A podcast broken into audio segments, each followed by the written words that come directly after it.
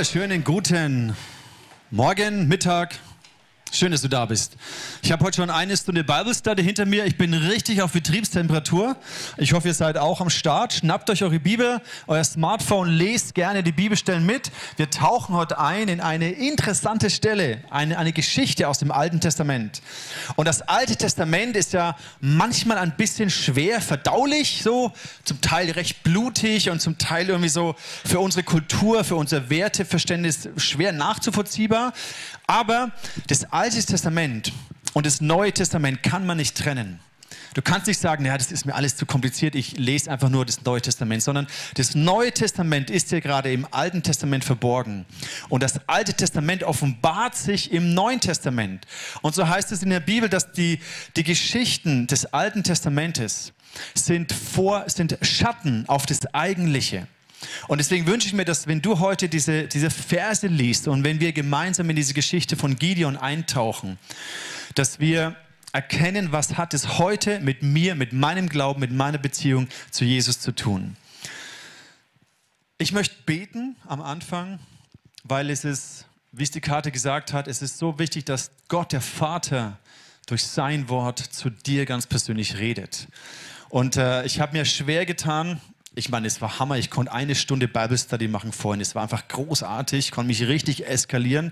Und jetzt das zusammenzupressen, ich muss so viel wegstreichen, aber ich vertraue eben, dass der Heilige Geist genau das für dich heute hat, was dich stärkt und dich, ähm, dir mehr über den Charakter Gottes zeigt. Jesus, ich danke dir für diesen Moment, den wir gemeinsam haben. Danke, dass du hier in unserer Mitte bist und dass dein Wort so spannend ist, so lebendig und uns verändert, uns auch überführt und uns zeigt, wie du bist. Und darum bitte ich dich, Heiliger Geist, rede du zu mir, zu uns, durch mir, durch uns, zu uns allen, Herr, und wirke das, was du tun möchtest. Amen. Wir sind in dieser Serie, wo es ums Thema Influencer geht. Und wir schauen uns Charaktere an aus der Zeit der Richter. Und letzte Woche haben wir angeschaut, wie Josua, das Volk Gottes, er war ja auch ein immenser Influencer, genauso wie Mose, aber ein anderes Zeit ein anderer Auftrag als Mose. Und er hat das Volk Gottes ins verheißene Land hineingeführt. Sie haben das Land ihrer, der Zusagen, der Verheißungen Gottes in Besitz genommen. Darüber haben wir uns letzte Woche Gedanken gemacht, was das für uns heute bedeutet. Jetzt sind wir in einer Zeit, wo das Volk Gottes im verheißenen Land drin ist. Das heißt, durch den Jordan hindurch. Für uns würde das bedeuten, wir sind, wir haben Gott kennengelernt, seine Zusagen, seine Versprechungen. Wir sind angekommen an dem Platz, wo Gott uns haben möchte, in der Beziehung zu ihm. Und jetzt kommen wir aber in eine Phase, wo Feinde von außen immer wieder kommen und das Volk Gottes bedrängen und das rauben möchten, was Gott ihnen gegeben hat. Und damals war es natürlich relativ offensichtlich, wenn ein Feind gekommen ist. Ja, das waren Männer mit Schwertern und Schilden und harte Kerle. Und heutzutage ist der Feind genauso real. Die Bedrohung für uns, die wir mit Gott leben, ist genauso real. Aber der Feind ist nicht so einfach zu erkennen. Aber der Teufel möchte nach wie vor uns etwas rauben, was Gott uns eigentlich zusagt, was Gott uns verheißen hat, was Gott uns versprochen hat. Zum Beispiel, Du hast erlebt, dass Gott dich liebt und dir deine Schuld vergibt. Dass es keine Verdammnis gibt, wenn du in Jesus bist, dass er ein heiliger Gott ist, aber auch ein gnädiger Gott. Und du hast die Liebe des Vaters erfahren. Und was der Teufel möchte, ist dir diese Sicherheit, diese Gewissheit zu rauben dass du vielleicht an den Punkt kommst, wo du denkst, boah krass, vielleicht liebt Gott mich doch nicht oder vielleicht, vielleicht äh, ist er nicht treu oder du fängst an, Entscheidungen zu treffen, die nicht gesund sind. Und wir möchten uns heute anschauen, wie Gott einen Mann beruft, nämlich Gideon, der im Neuen Testament als ein Glaubensheld bezeichnet wird, der aber gar nicht, wenn man genauer hinschaut, gar nicht so aus menschlicher Perspektive ein mega Superheld war sondern sehr ähnlich wie du und ich. Der hatte auch seine Komplexe. Ja, wer von euch hat Komplexe? Nein, ihr müsst nicht hernehmen. Ja, der hatte auch seine, seine Themen, seine Struggles, seine, seine, seine inneren Kämpfe. Und Gott erwählt ihn. Und er lernt Gott zu vertrauen. Und Gott gebraucht ihn auf mächtige Art und Weise, um Einfluss zu nehmen und sein Volk zu befreien. Also tauchen wir ein in die Geschichte. Richter Kapitel 6, Vers 1 die Söhne Israels und auch die Töchter, ne, immer alle mit einbeziehen, ist vollkommen klar, die Söhne Israels taten, was böse war in den Augen des Herrn. Wir sehen hier immer wieder ein sich wiederholendes Muster. Sie sind im Land des Segens angekommen und sobald es ihnen gut ging, sind sie bequem geworden, träge geworden, haben die Werte Gottes vernachlässigt, sind von Gott abgefallen, haben sich anderen Götzen zugewandt und dann die Konsequenz ihres Ungehorsams und dieses Götzendienst war immer wieder Kriege, Feinde, die gekommen sind, Leid. Sie taten, was böse war in den Augen des Herrn. Das heißt, sie selber haben vielleicht das gar nicht so schlimm gefunden. Ja, ist ja okay, man kann ja auch noch ein bisschen hier noch so eine kleine Statue haben und so. Man muss es ja nicht ganz so ernst nehmen mit den Gesetzen. Aber aus Gottes Sicht war es böse. Da gab sie der Herr in die Hand Midians, sieben Jahre. Manchmal ist es interessant, den Charakter des Feindes zu verstehen, um zu lernen, was heißt es für uns. Midian war ein Sohn Abrahams, ein ganz legitimer Sohn Abrahams von einer seiner Frauen. Damals war ja die Kultur mit mehreren Frauen, damit du Kinder zeugst und die Familie groß machst und so weiter. Auch ein bisschen strange für uns heute, aber auf jeden Fall, er war ein Sohn Abrahams. Eigentlich ein Brudervolk von Israel. Und es war halt ein bisschen schwierig, weil Abraham hat dann vor seinem Tod alle weggeschickt, die nicht aus ähm, äh, Sarah geboren waren. Also er hat Isaak das ganze Erbe gegeben. Und die anderen hat er Geschenke gemacht und sie weggeschickt. Und da ist schon wahrscheinlich hier schon ein bisschen so ein, ein Schmerz, eine Bruderwunde, eine Vaterwunde hineingekommen. Aber an sich war Midian auch ähm, die anderen Situationen, wo über Midian berichtet wird, zum Beispiel die Frau von Mose war eine Tochter von Midian. Ähm, nachdem Israel aus Ägypten raus ist, haben sie in Midian erstmal auch gewohnt, in dieser Wüstengegend. Also es war ein legitimes Volk. Und für uns heißt es im 4. Mose 25, ist eine Situation, wo Midian und Moab zusammenkommen. Moab ist für das alles ein bisschen zu weit, aber Moab stand eher so für die fleischlichen Sünden. Und es das heißt für uns, dass häufig ganz legitime Dinge in unserem Leben, wenn sie einen falschen Stellenwert bekommen, wenn sie fleischlich gelebt werden, mit falschen Motiven gelebt werden, können sie wie Feinde werden und sogar uns beherrschen. Und in Israel, dafür steht Midian. Und es heißt hier im Vers 2, die Hand Midians wurde stark über Israel. Das heißt, sie haben sie bedrückt, bedrängt. Und vor Midian machten sich die Söhne Israels Felsenlöcher und in den Bergen, Höhlen und in Bergfesten. Das heißt, die haben sich mehr und mehr zurückdrängen lassen, sich in Höhlen ver, verschanzt, sich Erdlöcher gebuddelt weil der Feind stark geworden ist. Und eigentlich war das Volk Gottes ja dazu berufen, ein leuchtendes Beispiel zu sein für die Nationen. Ein Beispiel, wie Gott mit wie wir, wie der Mensch in einem Bundesvolk, in einem Bündnis mit Gott leben kann, wie Gott sich Gemeinschaft und Liebe gedacht hat. Aber sie haben diesen Wert verloren. Sie haben sich abgewandt von Gott und die Folge ist, sie mussten sich mehr und mehr zurückziehen. Und anstelle von ein leuchtendes Beispiel zu sein, haben sie sich in Höhlen und Erdlöchern verschanzt. Und die Strategie des Feindes war auch hochinteressant. Die Strategie der Midianiter war nicht, wir besetzen das Land und killen alle, sondern sie haben immer wieder die Ernte geraubt. Im Vers 3 heißt es immer wieder, wenn Israel gesät hatte, die Felder bestellt hatte, kamen Midian und Amalek aus dem Osten herauf und lagerten sich gegen sie und vernichteten die Ernte des Landes, des verheißenen Landes. Bis hin nach Gaza ließen nichts übrig an Nahrung in Israel, weder Schafe, Rinder noch Esel. Was heißt das für uns? Diese Strategie des Volk Gottes ist in dem Land. Und sie arbeiten, bestellen den Boden, sie machen das, was sie tun sollen.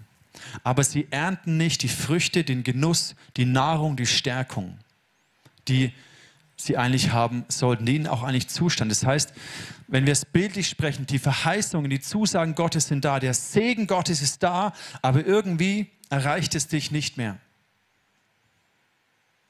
Du empfindest diesen Frieden Gottes nicht mehr. Diese Freude über deine Erlösung, diese Dankbarkeit, dass Gott dir Schuld vergeben hat, diese, diese Liebe, diese brennende Liebe zu Jesus, die berührt dein Herz nicht mehr. Es wurde dir geraubt. Und die Folge ist, du ziehst dich immer mehr zurück. Weil du gar nicht mehr dankbar bist für das, was Gott dir eigentlich geben möchte. Du bist in dem Land, aber du erlebst nicht den Segen des Landes. Du spürst ihn nicht, es wird dir geraubt.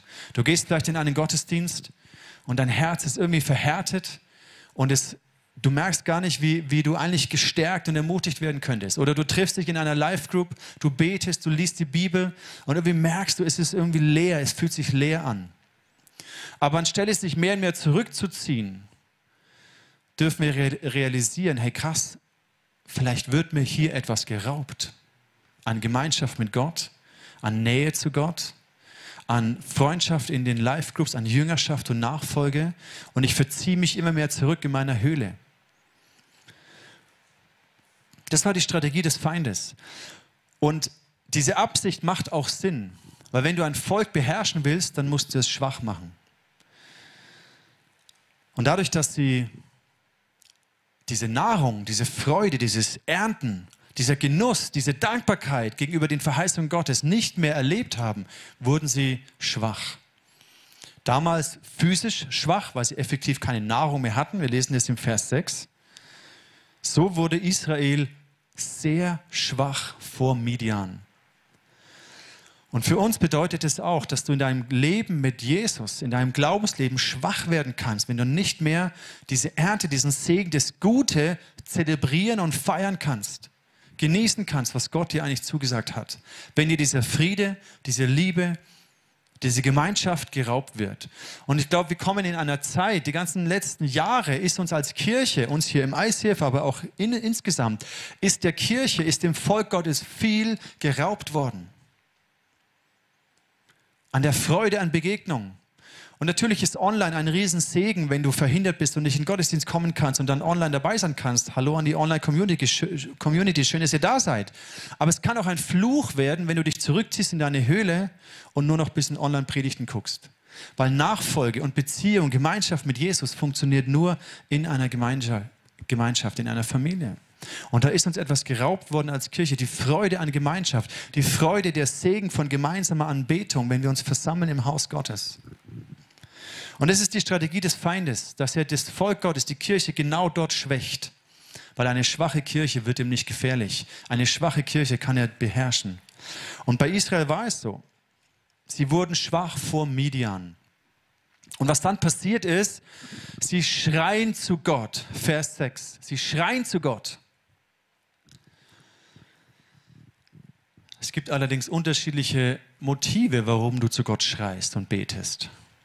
Es kann zum einen sein die Not deiner Situation. Ja, das sind die Menschen, die, wenn es ihnen schlecht geht, dann beten sie zu Gott oder dann kommen sie in Gottesdienst oder dann versuchen sie irgendwie, schreien zu Gott um Hilfe. Oder du schreist zu Gott um Hilfe, weil du wirklich überführt bist von deinem Herzen, weil du Buße tust, weil du erkennst, dass du verloren bist ohne Gott. Und aus diesem Bewusstsein der Verlorenheit rufst du und schreist du zu Gott. Auf welche Art das Volk Gottes hier geschrien hat, werden wir gleich noch feststellen. Aber Gott antwortet. Er reagiert, weil er liebt ja sein Volk.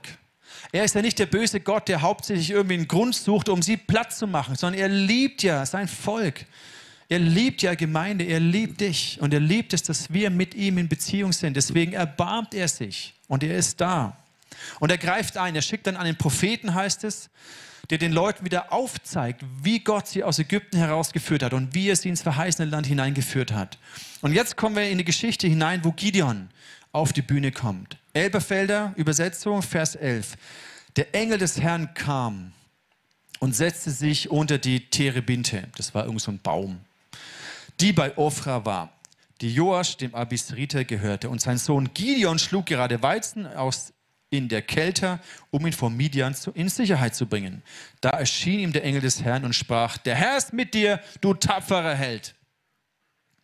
Hier wollen wir mal kurz innehalten. Es gibt verschiedene Auslegungen, so der Kälter und sowas ist interessant, aber jetzt nicht der Fokus, sondern wie fühlt sich Gideon in diesem Moment? Wir lesen dann im nächsten Vers, der jammert dann ein bisschen rum, ja wie jetzt? Wenn Gott mit uns ist. Ja, warum passiert uns das dann? Ja, er hat uns ja verlassen und jetzt kommen die Feinde und wir Amen, so voll in so einer Jammer-Opfer-Mentalität, in der manchmal wir uns auch als, als Christen oft wiederbefinden. So. Ja, wo ist denn Gott? Und wo sind denn die Wunder? Und wo sind denn die Verheißungen, die er uns versprochen hat? Ich erlebe ja nichts davon. Und in diesem Jammertal war, war Gideon. Aber Gott sieht mehr. Und Gideon sieht sich selber nicht als der starke Held. Im Gegenteil, er sagt, Der Herr sah Gideon an und sagte, hey, ich gebe dir einen Auftrag. Vers 14. Geh und rette Israel aus der Gewalt der Medianiter. Du hast die Kraft dazu. Ich glaube, es hat ihn erstmal komplett irritiert. Ja, also was im Moment? Ich? Ja, wir lesen gleich hier von seinem Minderwertskomplex. Er sagt aber zu ihm, bitte, ernsthaft, mein Herr, womit soll ich Israel retten? Siehe, meine Tausendschaft ist die geringste in Manasse. Und ich bin der Jüngste im Haus meines Vaters. Ja, spürte diesen Minderwertskomplex. So, hey, also ich, wer, wer bin ich schon? Ich habe nicht eine Historie vorzuweisen von Erfolgen, von Siegen, großartigen Erlebnissen, sondern hey, ich bin nobody, der einfach Schiss hat vor den Feinden und sich hier in diesem Kelter versteckt und sein Weizen drischt. Und das finde ich so sympathisch. Gott gibt uns hier einen Einblick so hinter die äh, Szenen, behind the scenes. Und die Helden Gottes sind nicht unbedingt immer die Superhelden, wie wir sie uns vielleicht vorstellen. Es sind ganz normale Menschen wie du und wie ich. Aber Gott ruft sie, um etwas zu bewirken. Und es geht nicht um die Frage, habe ich Angst oder habe ich keine Angst? Habe ich einen Komplex oder kein Komplex? Bin ich schon so reif und fühle ich mich so kräftig oder nicht? Sondern Gott sieht etwas, was wir häufig noch nicht sehen. Und Gott handelt mit dir nicht aufgrund dessen, was du jetzt bist, sondern er handelt mit dir im Hinblick auf darauf, was er aus dir machen möchte. Er sieht etwas in dir, was du vielleicht selber noch gar nicht siehst. Und ich kann mir aber vorstellen, Gideon ist ziemlich verunsichert und er muss das Ganze erstmal verarbeiten. Ich bin's, Gideon. Glaubt's nicht. Ich mache gerade Brot. Warum? Sorry, ihr, ihr glaubt mir nicht. Ey, ich bin verrückt. Ich war arbeiten, hab gerade das Korn reingebracht. Dass die es nicht schon wieder klauen. Ist schon die, über die man nicht reden darf. Und dann kommt so ein Typ zu mir und sagt, hey Gideon, du wirst Gottes Volk befreien. Der spinnt doch. Ja, ich bin 16. Ich bin der Jüngste meiner Familie. Ich, ich, bin, ich bin höchstens ein Bauer oder so ja, ich kann nicht mal ein Brot machen. Und der sagt, nee, du wirst Gottes Volk befreien und es wird wie so gegen einen Mann sein. So, pff, wenn du meinst, bist du falsch bei mir. Da meinte er, nee, nee. Also, ist okay, dann brauche ich ein Wunder, irgendwas krasses. Und er meinte, ja, okay. Jetzt habe ich gesagt, okay, jetzt mache ich dir mal ein Essen, wie man es so macht, so dachte ich so. So ein Brot. Noch ein Ziegenbock vielleicht. Und ich habe keine Ahnung, ich ich bin so um. Ja, jetzt ist das Boot gleich fertig hoffentlich und dann gehe ich mal raus zu ihm und dann muss ich es alles mal klären, weil ich, ich glaube, der ist ja voll falsch, weil wer bin ich schon? Also, der ist ja voll falsch. Ich, grüße ich, ich halte auf dem Laufenden. So, das Brot ist jetzt fertig, schön warm. Das werde ich ihm jetzt mal bringen. Ich hoffe, der Typ ist noch da. Also, habe echt Schiss. Und, hey, das Rezept für Familienrezept. Ich verlinke es in die Story. Könnt ihr es auch mal machen, falls so ein Engel vorbeikommt, hey. Boah, ich muss da jetzt raus. Hey Freunde, ich bin's Gideon. Falls ein Engel vorbeikommt, ne, ist immer gut, so ein Rezept zu haben. Ich finde es so sympathisch, wie Gideon eben nicht der Superhero ist, sondern ein Mensch wie du und ich. Und Gott hat sich ihn ausgesucht. Und kennst du das, dass du sagst, ja Gott, irgendwie glaube ich schon, dass du zu mir redest. Und ich spüre auch irgendwie, dass es richtig ist aber es fordert mich brutal heraus. Ich brauche irgendwie ein Zeichen, eine Bestätigung. Vers 17. Gideon entgegnete, wenn du wirklich zu mir stehst, dann erlaub mir eine Bitte. Gib mir doch ein Zeichen, dass du, der jetzt mit mir spricht, wirklich Gott ist. Ich schätze mal, Gideon hat ihn am Anfang gar nicht so erkannt. Das war vielleicht so wie, hat ausgesehen wie so ein Wanderer, der vorbeikommt oder wie so ein Prophet, der irgendwie was sagt. Und Gideon wollte diese Gewissheit. Und das Schöne ist, er kommt dann raus zu dem Engel und gibt ihm dieses Essen und dann äh, legt es auf den Felsen. Der Engel sagt, hier legst auf diesen Felsen, gießt die Brühe drüber. Und der Engel berührt dann dieses, diese Mahlzeit mit seinem Stab und boom, kommt Feuer aus dem Felsen, was auch echt abgefahren ist, und verbrennt dieses Essen. Da steckt auch was Prophetisches drin, was Interessantes, worauf wir jetzt aber nicht eingehen können. Aber schön ist, dass Gott uns versteht, wenn wir Zweifel haben, wenn wir unseren Gedanken irgendwie äh, uns unsicher sind. Gott sieht es und er begegnet dem. Und dann kommt Gideon in eine Situation, er ist begeistert, weil er merkt, wow, krass, echt, Gott ist da. Und gleichzeitig hat er eine riesen Panikattacke, weil, Vers 22, nun hatte Gideon keinen Zweifel mehr. Okay, das ist Gott. Boom. Und gleichzeitig sagt er, Herr, mein Gott, ich muss sterben. Weil er wusste von den Erzählungen von Mose, von den Gesetzen, dass kein Mann, kein Mensch Gott von Angesicht zu Angesicht sehen kann, ohne zu sterben. Es geht nicht. Und er wusste das und dann Panik, okay, jetzt habe ich irgendwie von Angesicht zu Angesicht mit dem Engel des Herrn gesprochen. Ich muss sterben. Aber der Herr sagt zu ihm, hab keine Angst. Du wirst nicht sterben. Mein Friede ist mit dir. Und Gideon erlebt hier etwas. Er erlebt den Frieden Gottes. Plötzlich kommt sein Herz zur Ruhe. Und im Vers 24 heißt es, er baut Gideon an dieser Stelle ein Altar und gab ihm den Namen, der Herr ist Friede. Finde ich hochinteressant. Dieses Wort Friede ist ja Shalom. Das ist mehr als nur, ich habe jetzt keinen Stress irgendwie um mich herum, sondern das ist Versorgung in einer Zeit des Mangels, der Hungersnot. Und die Umstände haben sich noch überhaupt nicht verändert. Kein bisschen. Die Bedrohung durch den Feind war da, die Hungersnot war da. Es war alles gleich. Der Minderwertskomplex war immer noch da, war alles gleich. Aber durch die Begegnung mit Gott hat Gideon einen Frieden gefunden, der unabhängig war von diesen äußeren Umständen. Es war Krieg, es waren angstmachende Faktoren, aber Gideon hat Friede gefunden bei Gott. Und vielleicht geht es dir in diesen Tagen auch so, du liest die Nachrichten, hörst von irgendwelchen schmutzigen Bomben, von Atomdingern, von Inflation. Vielleicht beruflich ist es unsicher. Es gibt so viele Faktoren, die da sind, die beängstigend sein können.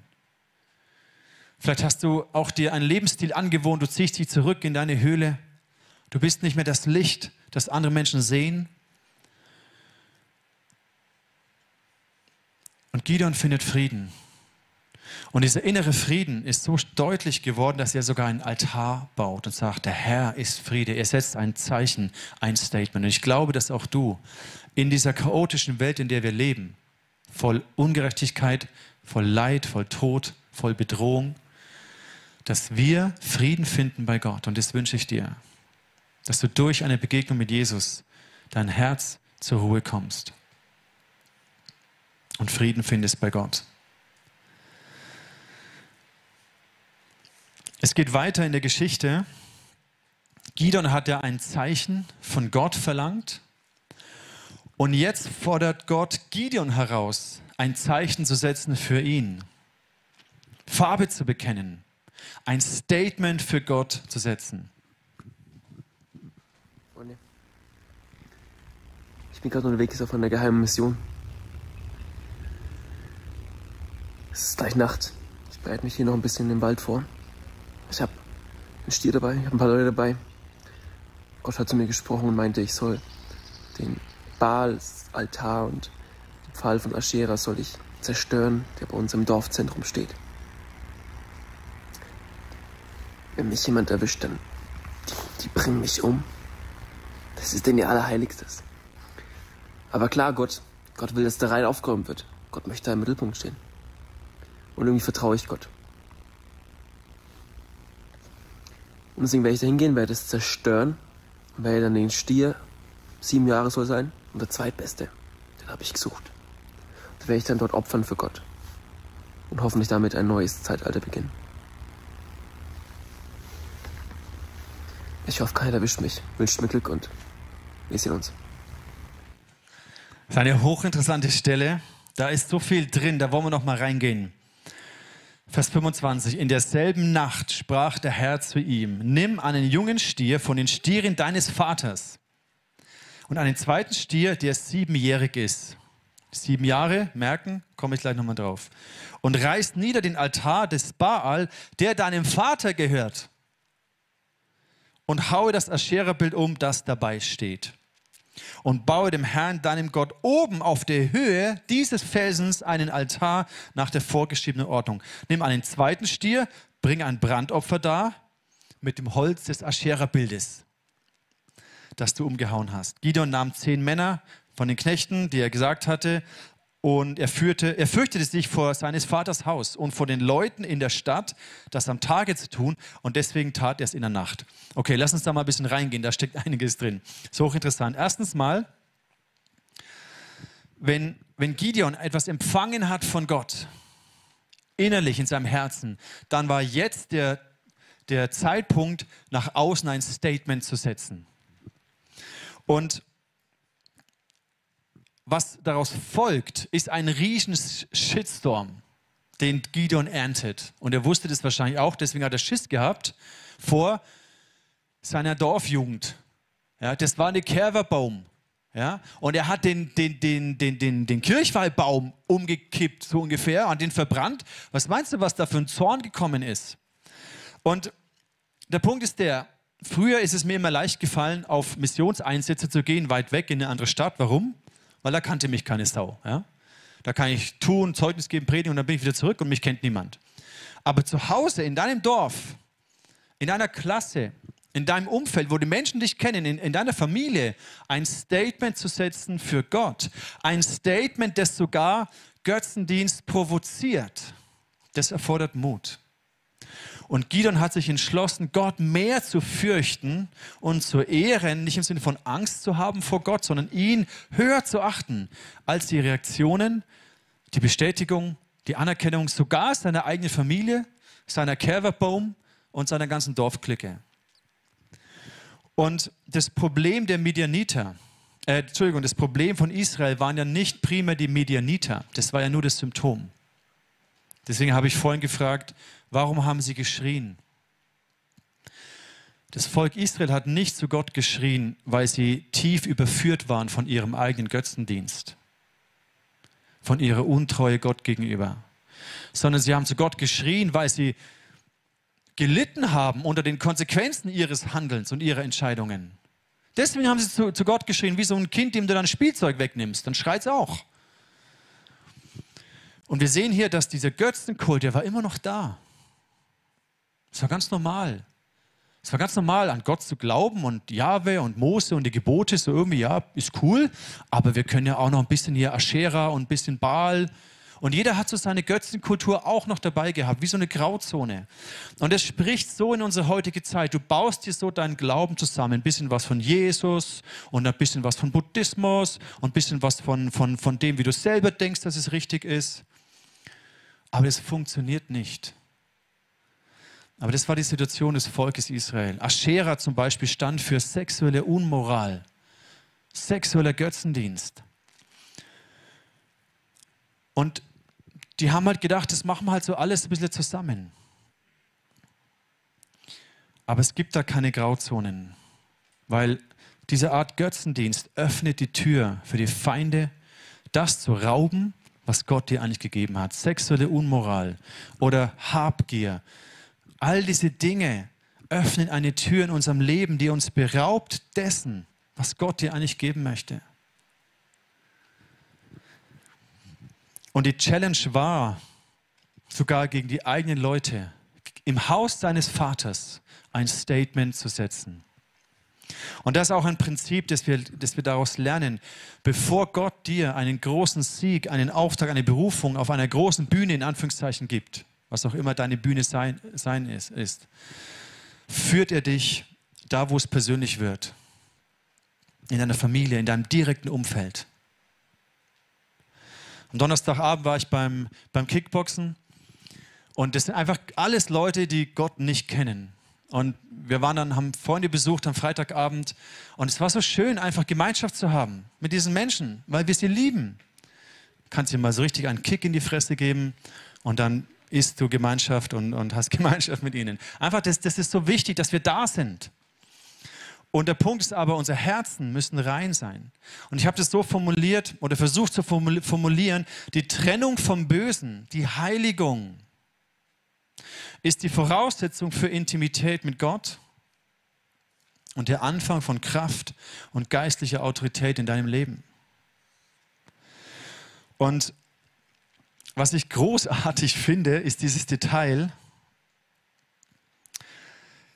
dass Gideon mit dem Holz der Götzenstatue von Aschera das Feuer auf dem Altar Gottes entzünden sollte.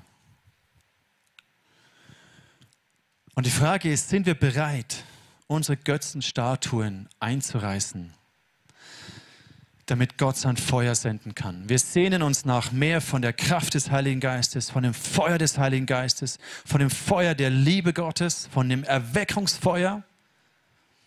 Aber sind wir bereit, unsere Götzenstatuen klein zu machen, um sie auf diesen Altar zu legen? Ich glaube, es wird kein Feuer Gottes geben, wenn wir nicht vorher unser Herzen getrennt haben von diesem Götzendienst, wenn wir nicht einen Prozess der Heiligung gehen, wo Gott uns in Freiheit hineinführt, aber unser Herzen zuerst ganz neu in die Intimität und Nähe zu ihm bringen möchte. Und dann geht es natürlich richtig krass ab. Die sehen am nächsten Morgen, dass ihr, ihr Kerberbaum umgeholzt ist, eingerissen ist und dann kommen sie irgendwann drauf, wer war das? Was ist hier los? Und natürlich checken sie irgendwann, Gideon war es. Ja? Und dann rennen sie alle zum Haus von Gideon und wollen ihn killen, ja, Cancel Culture, ja. So, den müssen wir umbringen. Das war natürlich eine andere Bedrohung als also damals, sehr real. Heutzutage auf eine andere Art wirst du mundtot gemacht. Oder möcht, versuchen sie dich mundtot zu machen. Und dann sagt der Vater von Gideon, interessantes, was interessant ist, er sagt, hey, wenn Baal wirklich Gott ist, dann soll er doch selber den Gideon bestrafen, dass er seinen Altar niedergerissen hat. Überlasst es doch eurem Gott Baal. Weil es war ja auch sein eigener Altar. Und wir wissen nicht, wir, wir, wir lesen nicht, was da passiert ist im Herzen seines Vaters. Aber irgendwas ist passiert, dass er sich vor Gideon stellt, ihn schützend verbirgt und sagt, hey, überlasst doch des Baal, ihn zu richten sehr weise. Und ich glaube, dass da etwas in seinem Herzen auch eine Hinwendung, eine Zuwendung passiert ist, weil Gideon sich getraut hat, ein Zeichen zu setzen. Und was wir jetzt erleben nach, diesem, nach dieser Situation ist, die Feinde versammeln sich. Und jetzt heißt es erst, dass der Geist des Herrn auf Gideon kam. Vers 33, ganz Midian, Amalek, die kamen, zogen herüber auf die Ebene. Und Vers 34, da erfüllte der Geist des Herrn den Gideon. Also jetzt erst wurde er nochmal wie auf einem neuen Level von geistlicher Autorität und Kraft ausgerüstet von Gott, um das Volk zu führen, in Freiheit hineinzuführen. Vorher war er einfach treu. Er war gottesfürchtig. Er hat Gott geehrt und geachtet und seine Ehre Gottes war größer als die Furcht vor seiner Familie. Und jetzt war der Zeitpunkt, wo Gott ihn befähigt, übernatürlich mit dem Heiligen Geist erfüllt. Und er bläst in die Posaune und das Volk sammelt sich um ihn herum. 32.000 Männer ziehen in den Krieg mit Gideon. Und wahrscheinlich die Leute, die vorher seine Kirwebaum, ja, die ihn umbringen wollten, plötzlich ist eine geistliche Autorität und Kraft auf seinem Leben, das Volk zu führen. Das Volk zu einen. Weil vorher waren alle verstreut in ihren Höhlen, zurückgezogen hat sich Online-Predigten angeschaut. Und plötzlich sammeln sie sich wieder. Sie einen sich und sie laufen und sie gehen.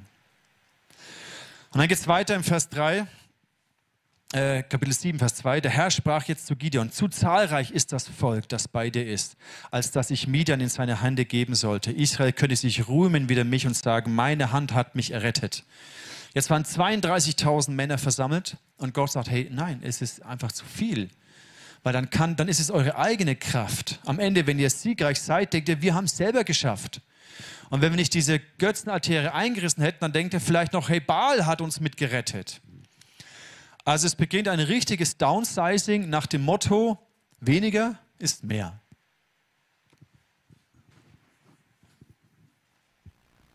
Hey Freunde, ich bin gerade hier unterwegs. Ich schreibe mich gerade ins andere Herlager ran. Hey, ist so viel passiert. Ich habe ja so ein großes Herr gehabt und dann hatten wir schon denen freigestellt zu gehen, die keinen Bock hatten. Dann hat Gott gesagt, es sind eben immer noch zu viele. Hey, ich kann es nicht verstehen. Wie wollen wir überhaupt gewinnen? Und dann waren wir noch 3000 Leute und ich dachte schon, boah, könnte knapp werden. Ja. Und jetzt sind wir zum, zum, zu so einer Trinkstelle gegangen und Gott hat gesagt, lass sie mal alle trinken. Und hat dann dann, je nachdem wie sie trinken, sie aussortiert. Und jetzt sind wir noch 300 Leute. 300 Leute. Gegen Tausende. Ich habe keine Ahnung, wie das gehen soll. Aber gut, Gott ist Gott. Ich schleife mich gerade mit ein paar Leuten da mal hin. Ich guck mal, was die so machen. Wie viele Leute, Waffen, Strategie, vielleicht erfahre ich was. Und dann melde ich mich gleich wieder. Bleibt dran. Hey Leute, ihr, ihr werdet es nicht glauben.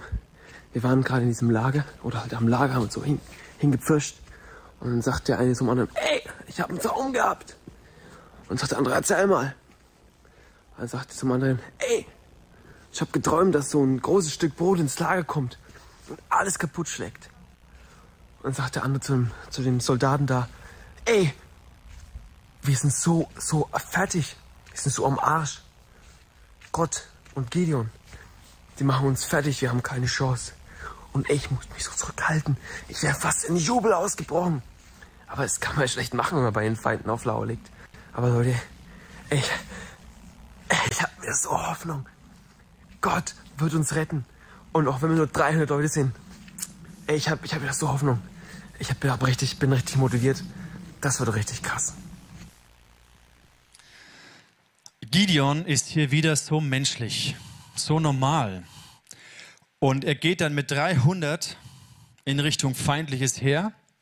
Und natürlich haben die die Hosen gestrichen voll. Es ist ja wie so ein Selbstmordkommando. Ja, was Gott, was, wie soll das gehen? Und dann sagt Gott hier im Vers 9, das finde ich so witzig, greif die Midianiter an, ich gebe ihr Lage in deine Gewalt. Wenn du aber Angst hast, dann geh doch mal runter mit deinem Diener oder hin und hör dir an, was die dort reden. Das heißt, Gott wusste, dass er Angst hat. Der Typ hat schon geträumt und er kommt genau dann dorthin, als sie sich über diesen Traum unterhalten. Und sogar das Krasseste ist sogar, der eine befreundete äh, Soldat gibt sogar noch die Auslegung, das ist das Schwert Gideons. Und Gott hat uns in ihre Hand gegeben. Und das gibt natürlich ihm wieder immens Mut, dass er sagt, okay Gott, ich weiß, du bist dabei. Für Gideon war nicht die Frage, ist, hast du Gott zu mir gesprochen, sondern stehst du zu deinem Wort.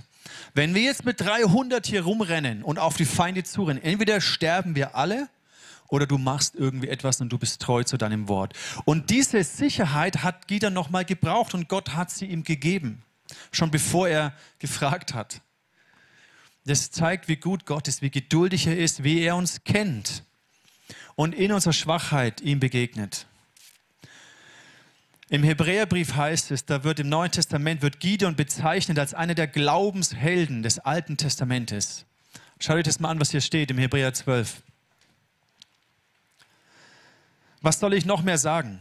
Die Zeit würde mir zu kurz, wie es bei mir auch, wenn ich erzählen sollte von Gideon und Barak und Simson und David und Samuel. Die haben durch den Glauben Königreiche bezogen, Gerechtigkeit geübt, Verheißungen erlangt, Löwen den Rachen gestopft, des Feuers Kraft ausgelöscht, sind der Schärfe des Schwertes entronnen, aus Schwachheit zu Kräften gekommen. Das, glaube ich, steht für Gideon. Das steht für uns.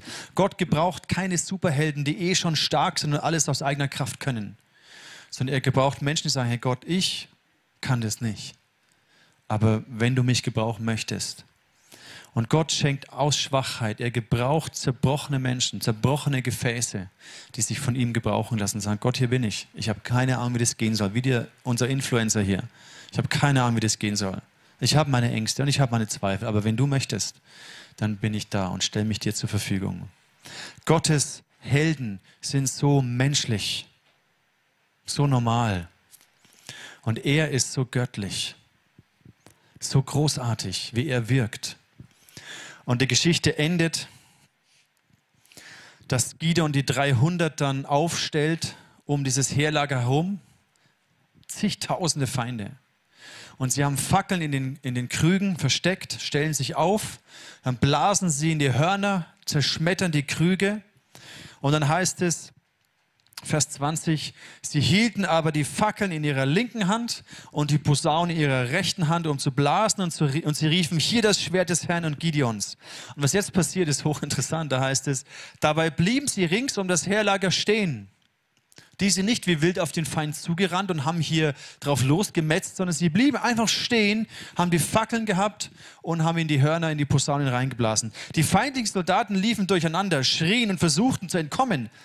Während die 300 Israeliten in die Hörner bliesen, ließ der Herr überall im Lager Kämpfe unter den Verbündeten ausbrechen. Die haben angefangen, sich gegenseitig zu bekämpfen und zu bekriegen und sind geflohen. Und dann sind sie natürlich hinterher und haben noch die anderen 22.000 gesammelt, die heimgegangen sind und haben die Feinde komplett vertrieben. War ein großartiger Sieg. Aber es hat damit begonnen, dass die 300, sage ich mal, dumm genug waren, Gott zu vertrauen die Krüge zu zerbrechen, sichtbar zu werden, mit den Fackeln ein Statement zu setzen und Gott hat den Rest gemacht. Ich komme zum Schluss mit, mit vier Fragen, die du dir stellen kannst aus dieser Geschichte. Es gäbe noch so viel mehr. Schätze, ich habe euch nicht gesagt, warum der Stier sieben Jahre sein musste. Warum musste der Stier sieben Jahre alt sein? Weil vor sieben Jahren der Feind gekommen ist und die Unterdrückung durch die Feinde begonnen hat. Das heißt, in dieser Zeit, wo die Unterdrückung, die Not begonnen hat, hat Gott schon für die Lösung gesorgt, indem ein Stier trächtig war, geboren wurde und dieser Stier später der Schlüssel war, der einen Wendepunkt gebracht hat. Das heißt, Gott sieht die Not, er weiß, dass die Not kommen wird und er hat schon eine Lösung vorbereitet. Gott wusste schon im Garten Eden, dass wir Menschen ihm untreu werden. Und er hat da schon durch Jesus Christus eine Lösung vorherbestimmt. Deswegen die sieben Jahre. Ist das nicht großartig? Aber lasst uns zurückkommen zu dieser, diesen Fragen. Was, was können wir daraus lernen? Zum einen stell dir die Frage,